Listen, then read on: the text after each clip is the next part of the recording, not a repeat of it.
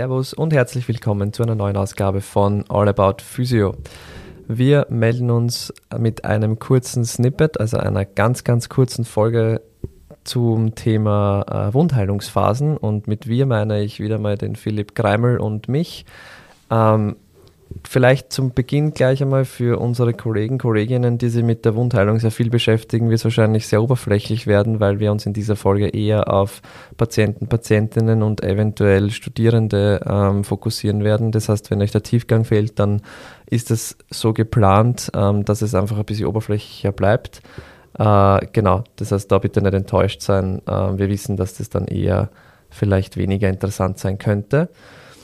Ähm, ja, Philipp, Vielleicht ganz kurz zu Beginn. Wir haben schon gesagt, ähm, wir machen das jetzt so, die Wundheilungsphasen, so wie sie passieren, sind auf der Kapsel quasi, also am Kapselgewebe, weil das anhand dessen auch äh, erforscht wurde und einmal so angelehnt ist.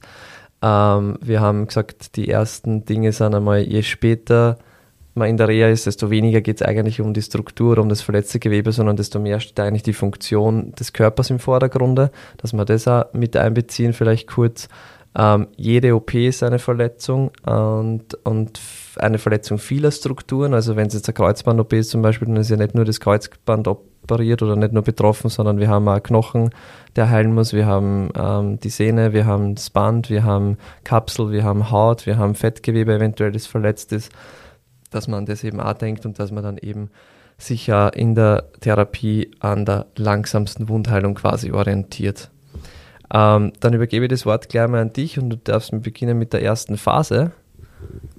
Ja, genau, danke wieder für die Einladung. Ähm, also das, das, erste, ähm, das erste, was passiert bei der Wundheilung, ist die Entzündungsphase. Äh, und bevor ich da kurz darauf eingehe, was da passiert, ist einfach ganz wichtig eben für Patientinnen und Patienten, die jetzt zuhören. Entzündung hat immer so einen negativen Beigeschmack. Also wenn man Entzündung hört, ähm, denkt man gleich mal an was Negatives. Entzündung ist was, was wir vermeiden wollen und am besten entzündungshemmende Medikamente. Ähm, der Luke und ich wollen jetzt aber ein bisschen näher darauf eingehen, eben Entzündung gehört zur Wundheilung ja, und keine Wundheilung ohne Entzündung. Das heißt, es ist durchaus etwas Gutes und Positives, ähm, was da im Körper passiert. Äh, deswegen vielleicht diesen Begriff ein bisschen jetzt zumindest neutraler oder vielleicht sogar positiv besetzt. Natürlich, chronische Entzündungen sind nicht optimal, aber eben Entzündung gehört ähm, zur Wundheilung und ist was ganz, ganz Tolles ähm, was sehr komplexes und was sehr, sehr wichtiges, ähm, dass das vielleicht nur nicht unter den Tisch fällt auf jeden Fall. Ähm, ja, wenn wir jetzt von klassischen Bindegewebsverletzungen reden, also wir reden von akuten Verletzungen, das heißt es ist wirklich ein traumatisches Ereignis, eine Verletzung, eine Strukturschädigung ähm, und diese Kaskade, die da passiert, ähm, beginnt meistens mit der äh, Verletzung von Gefäßen. Ja? Und wenn Gefäße verletzt werden, dann passiert eben eine, eine Stoffwechselkaskade, eine Entzündungskaskade, ähm, die in erster Linie mal dafür sorgt, dass ähm, sehr viele unspezifische Zellen in dieses verletzte Gebiet einwandern, die dann verschiedene Aufgaben haben. Ja, das eine Mal ist die Aufgabe, diese Gefäßverletzung selber so gut wie es geht zu äh, minimieren. Das heißt, ähm, es lagern sich dann schon so Blutplättchen oder auch Thrombozyten an den Wundrändern an. Es wird ähm, die Blutzusammensetzung sich ein bisschen verändern, damit der Blutverlust, ähm, wenn es eine größere Verletzung ist, nicht allzu groß ist. Ähm, es passieren dann aber, es wandern aber auch schon dann erste Zellen ein in das Wundgebiet, die dann quasi mal so diese Aufräumarbeit, diese Aufräumaufgabe haben. Das heißt, alle diese verletzten Zellen oder Zellen, die nicht mehr verwendet werden können, die müssen dann vereinfacht gesagt jetzt weggebracht werden oder wegtransportiert werden aus dem Verletzungsgebiet und dafür sind dann eben so unspezifische Zellen äh, zuständig, zum Beispiel die Makrophagen. Und ähm, es bilden sich dann auch so Myofibroblasten, um da ein bisschen in diese Fachbegriffe auch einzutauchen. Äh, und die haben dann die Aufgabe, diese Wunde dann auch wirklich mal erstmals relativ instabil zu verschließen, aber einfach das Ausmaß der Verletzung möglichst gering zu halten und ähm, auch schon die Basis dann zu liefern für alles, was dann weiter passiert. Aber Luki, was können wir denn mit Patientinnen und Patienten machen, die sich nach einer Verletzung gerade in der Entzündungsphase befinden? Ähm, ganz einfach, wir starten einmal mit unserem Polis oder wie es neuerdings heißt, Peace and Love ähm, Behandlungs Nachbehandlungsschemata. Das bedeutet, wir versuchen mal die Patienten aufzuklären, Patientinnen äh, aufzuklären, ähm, ihnen einmal ein Optimal Load zu vermitteln, ähm, ein bisschen Optimismus mitzugeben. Wir versuchen sie zu schützen, wir versuchen aber auch ihnen die Bewegung nicht zu nehmen.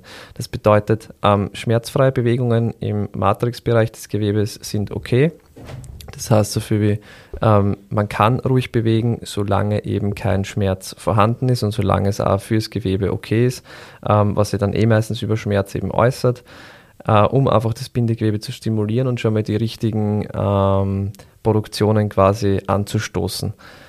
Was wir noch machen können, ist einmal so leichtes Koordinationstraining und damit meine ich jetzt nicht irgendwie sofort auf ein RX-Pad stellen bei einer Knieverletzung oder sonst irgendwas, sondern mit Koordination ist ja teilweise auch Ansteuerung gemeint.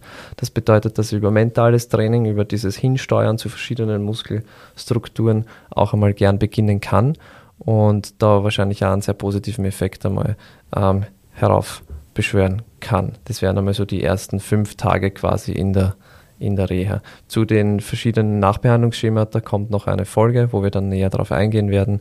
Die wird dann ein bisschen länger aber sein. Genau, Philipp, dann gerne zur Proliferationsphase. Genau, also nach dieser Entzündungsphase, eben wie gesagt, basierend auf, der, auf den Wundheilungszeiten der Kapsel, dauert die circa so fünf Tage nach der ersten Verletzung. Ähm, die Proliferationsphase dauert dann so schematisch fünf bis 21 Tage, also circa drei Wochen nach dieser Erstverletzung bezogen auf die Kapsel. Ähm, da ist dann das große Stichwort die Herstellung von Kollagen. Ähm, da geht es jetzt nicht um diese Kapseln, die man sich kaufen kann für faltenfreie Haut, sondern geht es ähm, tatsächlich um das äh, Kollagen, ähm, das eine ganz, ganz wichtige Funktion im Bindegewebe hat, ähm, nämlich das Stützen ähm, und Beschützen äh, von allen anderen Geweben. Äh, die Kollagensynthese passiert. Das machen vor allem Zellen, die sogenannten Fibroblasten. Äh, und alles, was Blasten am Ende steckt, das sind immer sehr stoffwechselaktive Zellen. Das heißt, die produzieren sehr viel. Ähm, und eben Fibroblasten produzieren unter anderem eben Kollagen. Und was sie als erstes machen, sie produzieren das sogenannte Kollagen Typ 3. Das ist mal sehr wichtig, dass sich so ein, so ein Netz ausbilden kann.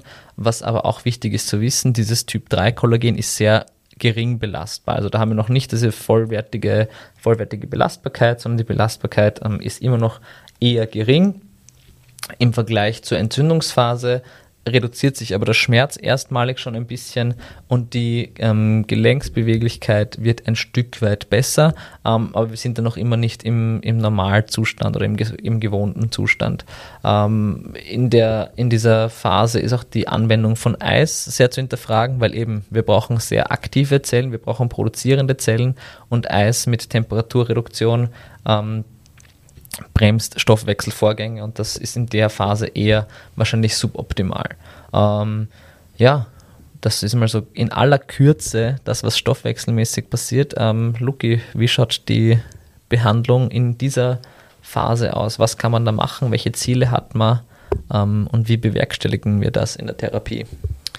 Auch hier ist es wieder wichtig, ähm, physiologisch, funktionell und schmerzfrei zu belasten, damit sie einfach die Fasern im Bindegewebe, die halt eben synthetisiert werden, optimal ausrichten können und möglichst wenig Narbengewebe entsteht, beziehungsweise möglichst wenig Crosslinks, also sprich so Bindungen, die einfach die Bewegung hemmen quasi, ähm, entstehen. Das ist wirklich wichtig in dieser Phase, wenn man das übersieht, dann kann es eben zu Bewegungseinschränkungen, zu massiveren Bewegungseinschränkungen äh, kommen, die länger anhalten und die dann wirklich nur schwer zu brechen sind. Ähm, dann kann sie so ein Reha-Zeitlauf von einer Verletzung, die im Normalfall drei Monate dauert, vielleicht bis zu einem halben Jahr oder Jahr sogar hinziehen. Und das müsste man vermeiden. Das ist halt oft auch was, was ich den Leuten mitgebe. Ähm, was noch dazu kommt, ist neuromuskuläres Training. Das heißt, so viel wie ähm, da einfach schauen, dass man natürliche Bewegungen wieder einbaut, dass man die Belastung so weit anpasst, dass sie eben wieder zu den Alltagsbewegungen schön langsam hingeführt wird. Ähm, durch blutungsfördernde Maßnahmen, einfach für die Stoffwechseloptimierung. Und so kommt man dann eh im Prinzip auf die drei Komponenten ab Tag 5, nämlich Koordination, Beweglichkeit und Ausdauer, dass man die abkommt ein bisschen schon.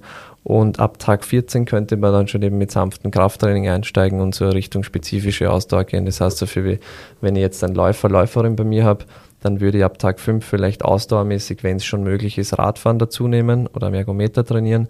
Und wenn dann ab Tag 14 schon die Belastbarkeit gegeben ist, dann könnte ich schon mit leichten Laufschritten beginnen. dann kommen wir zur letzten Phase, oder? Genau, also es gibt dann, je nach Literatur, gibt es unendlich viele Aufsplittungen ähm, von den Phasen. Manche sprechen von drei Phasen, manche von fünf Phasen. Im Wesentlichen ist es dann die Umbauphase und eben manche Quellen unterteilen diese Umbauphase, die bis zu einem Jahr dauern kann, bezogen auf die Kapsel, ähm, noch in die Konsolidierungsphase, die so 21 bis 60 Tage dauert und in die Organisationsphase, die so 60 bis eben 360 Tage, also eben ein Jahr dauern kann. Was insgesamt passiert auf jeden Fall, ist, dass die Fibroblasten, wir haben vorher schon davon gesprochen, jetzt auch viel mehr Grundsubstanz ähm, produzieren. Grundsubstanz ist auch ein wesentlicher ähm, Bestandteil von Bindegewebe, weil das einfach die ähm, Belastbarkeit erhöht. Ähm, es ermöglicht die Einlagerung von Wasser und kurz gesagt nur, ähm, dadurch erhöht sich die Belastbarkeit von verschiedenen ähm, Strukturen sehr stark. Ähm, was auch passiert, ist, dass der Abstand zwischen diesen Fasern, Kollagen Typ 3, die sich da gebildet haben, jetzt immer größer wird. Das heißt, dieses Kollagennetz wird immer breiter gefächert. Die Elastizität des, Gewebe, äh, des Gewebes äh, nimmt zu und ich mache jetzt schon so quasi einen fließenden Übergang. Ein ganz wichtiges Prinzip in der Konsolidierungsphase ist eben, dass die Funktion die Struktur formt. Und ähm, das wird der Luki sicher gleich noch ähm, besprechen. Äh, noch kurz zu dieser Organisationsphase. Was da auf jeden Fall passiert, ist, dass dann dieses noch immer nicht so belastbare ähm, Kollagen Typ 3, ähm, das eh schon in der ersten Phase, in der Konsolidierungsphase mehr umgewandelt wurde, jetzt auch weiterhin ähm, gerade bei Bandstrukturen ähm, zum Beispiel oder bei der Kapsel in Kollagen Typ 1 umgewandelt wird. Und dieses Kollagen Typ 1 ist dann wirklich deutlich belastbarer und ist dann im Endeffekt auch das Original-Kollagen, ähm, aus dem diese Strukturen äh, bestehen. So, Luki, dein Part. das war jetzt viel, sehr gut. Ähm, genau, nachdem die Umbauphase ja vom 21. Tag an dauern kann bis zu einem Jahr, ähm, ist jetzt natürlich ja hier die Behandlung sehr breit gefächert. Ähm, Im Prinzip geht es darum, Übungen, Training und Therapie auszurichten auf den Alltag, den Beruf oder den Sport des Patienten oder der Patientin. Das heißt, hier schaue ich mir einfach an, okay, was für Belastungen finden statt im alltäglichen Leben und wie kann ich wieder sehr gut hinkommen, dass, dass das einfach wieder schmerzfrei und möglichst super durchgeführt wird, weil im Idealfall werden die Patienten, Patientinnen nach einer Verletzung wieder genauso gut, wie sie vorher waren oder eben sogar besser. Ähm, das sollte unser Anspruch sein und nicht irgendwie zu sagen, ähm, oh, das wird nicht mehr funktionieren oder oh, das geht nicht mehr. Ähm, das ist in den wenigsten Fällen so, sondern es ist eher so, dass die meisten Leute sogar besser wieder herausgehen aus einer Reha. Das heißt, hier kommt dazu Schnelligkeitstraining, Sprung- und Laufkoordinationstraining, wenn es eben irgendwas mit Laufen zu tun hat oder mit ähm, Spielsportarten. Man kann Richtung Maximalkrafttraining gehen in einer geschlossenen Kette, man kann Krafttraining mit freien Gewichten machen, ähm, reaktive Fähigkeiten fördern, Schnelligkeit, Optimierung des Dehnungsverkürzungszykluses kann man noch einbauen und aber exzentrische Belastungen. Das heißt, ihr seht schon, es ist wirklich sehr viel, was man da einfach mit einbeziehen kann. Ähm, sportartspezifische Übungen kommen hier sehr stark zum Einsatz, eben mit Koordination zum Beispiel. Das heißt, hier geht man eben auf diese ganzen Themen spezifische Kraft, schnelle Aktionen, ähm, alles, was irgendwie eben sportartspezifisch vielleicht noch reinkommt oder eben alltagsspezifisch ist. Das heißt, da ist eure Fantasie keine, sind, sind eurer Fantasie keine Grenzen gesetzt. Ähm, es geht einfach nur darum, eben nicht übers Ziel hinauszuschießen und die Warnsignale vom Körper ähm, zu akzeptieren und nicht zu überhören, dass man da einfach eben die Belastung sehr gut formen kann. Ja, das waren die drei Phasen. Wir sind durch. Ja, in aller Kürze. In aller Kürze. Ähm, also wie gesagt, nochmal sollte ein ganz, ganz grober Überblick sein, einfach nur mal, um auch als Patientinnen, Patientensicht etwas anfangen können, anfangen zu können mit diesen äh, Wundheilungsphasen und auch vielleicht ein bisschen einen Einblick zu bekommen, ähm, physiotherapeutisch, was wir uns wann, warum, in welcher Phase denken. Ähm, ja, vielleicht hilft das dem einen oder der anderen ein bisschen besser, den Therapieprozess, vielleicht auch den eigenen ähm, noch besser zu verstehen. Ähm, ja, Luki, danke für deinen Input zum Praktischen. Ähm, ja. Danke für die Theorie, das ja, machst genau. du immer um einiges besser als ich. Ähm, genau. Was ich vielleicht nochmal wiederholen möchte, was der Philipp schon am Anfang gesagt hat, eben Entzündung ist nichts, wovor man Angst haben muss, sondern eine Entzündung gehört einfach zum ganz normalen Verletzungsprozess und zum Heilungsprozess dann eben auch dazu. Und die Entzündung ist immer der Beginn der Heilung. Das ist, glaube ich, ganz wichtig, sich zu merken, genau. vor allem bei akuten Verletzungen. Ganz genau. Und ähm, ich setze am anderen Ende nochmal an, also gegen Ende, ähm, Luke jetzt auf jeden Fall gesagt, ja, ähm, die Gewebezeichen durchaus respektieren. Ähm, Vielleicht auch da nochmal kurz die Entzündungszeichen, so die so gängig beschrieben werden, sind Schwellung, Rötung, Erwärmung, Schmerzen. Ähm, und dann kommt manchmal, noch so diese Funktionseinschränkung dazu. Das sind so diese Kardinalsymptome von der Entzündung. Äh, und gegen Ende, also auf jeden Fall eben diese Entzündungszeichen beachten, Patientinnen nicht überfordern. Was ich so subjektiv die Erfahrung gemacht habe, ist, dass Physios generell eher dazu tendieren, Patientinnen und Patienten gerade am Ende der Reha zu unterfordern. Also wir dürfen uns ruhig auch zutrauen, wenn die Gewebebelastbarkeit das zulässt ähm, und wir Leute wieder zurück in den Sport oder auch in die in Alltagsaktivitäten bringen wollen, dass wir sie da auch gut belasten. Ähm, und ich sage jetzt mal, dieses sagenumwobene gelbe Terraband ist für die wenigsten Leute ähm, das, der, der, Plafond, sondern ähm, es braucht schon ein bisschen mehr Belastung in den allermeisten Fällen. Genau. Gebe dir absolut recht. Unterforderung ist fast so schlimm wie Überforderung. Absolut korrekt, ja, das stimmt, weil dann kann sie auch nichts gut entwickeln. Okay, danke Philipp für heute. Ähm, wenn ihr den Philipp kontaktieren wollt, ihm irgendwas ähm, eben Feedback geben möchtet, dann auf Instagram unter physio.philipp. Wenn ihr mir schreiben wollt, Instagram lucky-physio oder eben per Mail an lukas.laschuber.focusu.at. Vielen Dank fürs Dabeisein heute und fürs Zuhören. Ich wünsche euch einen wunderschönen Tag und wir hören uns bald wieder. Ciao.